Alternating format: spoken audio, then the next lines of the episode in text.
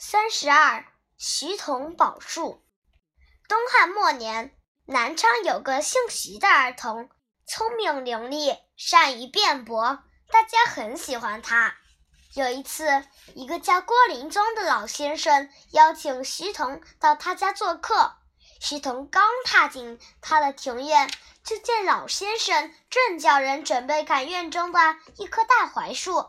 徐童说：“郭伯伯。”这树挂满了墨绿色的叶子，就像一把巨大的伞，夏日遮掉骄阳，冬天挡挡住狂风，而您却要除掉它，这不是太可惜了吗？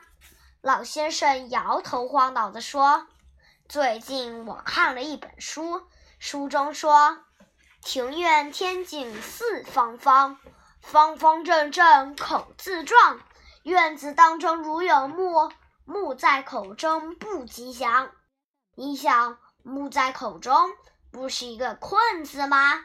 谁愿生活在困境之中呢？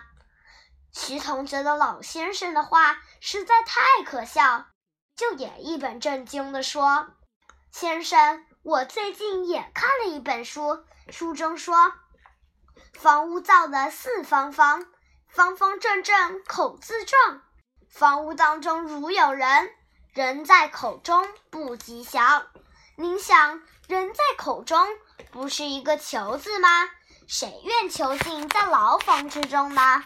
所以说，如果因为困字不吉利，就把庭院中的树木砍掉，那么囚字就更不吉利啦，房屋之中也就不能住人啦。郭林宗哈哈大笑起来。连连摆手，叫大家不要砍树了。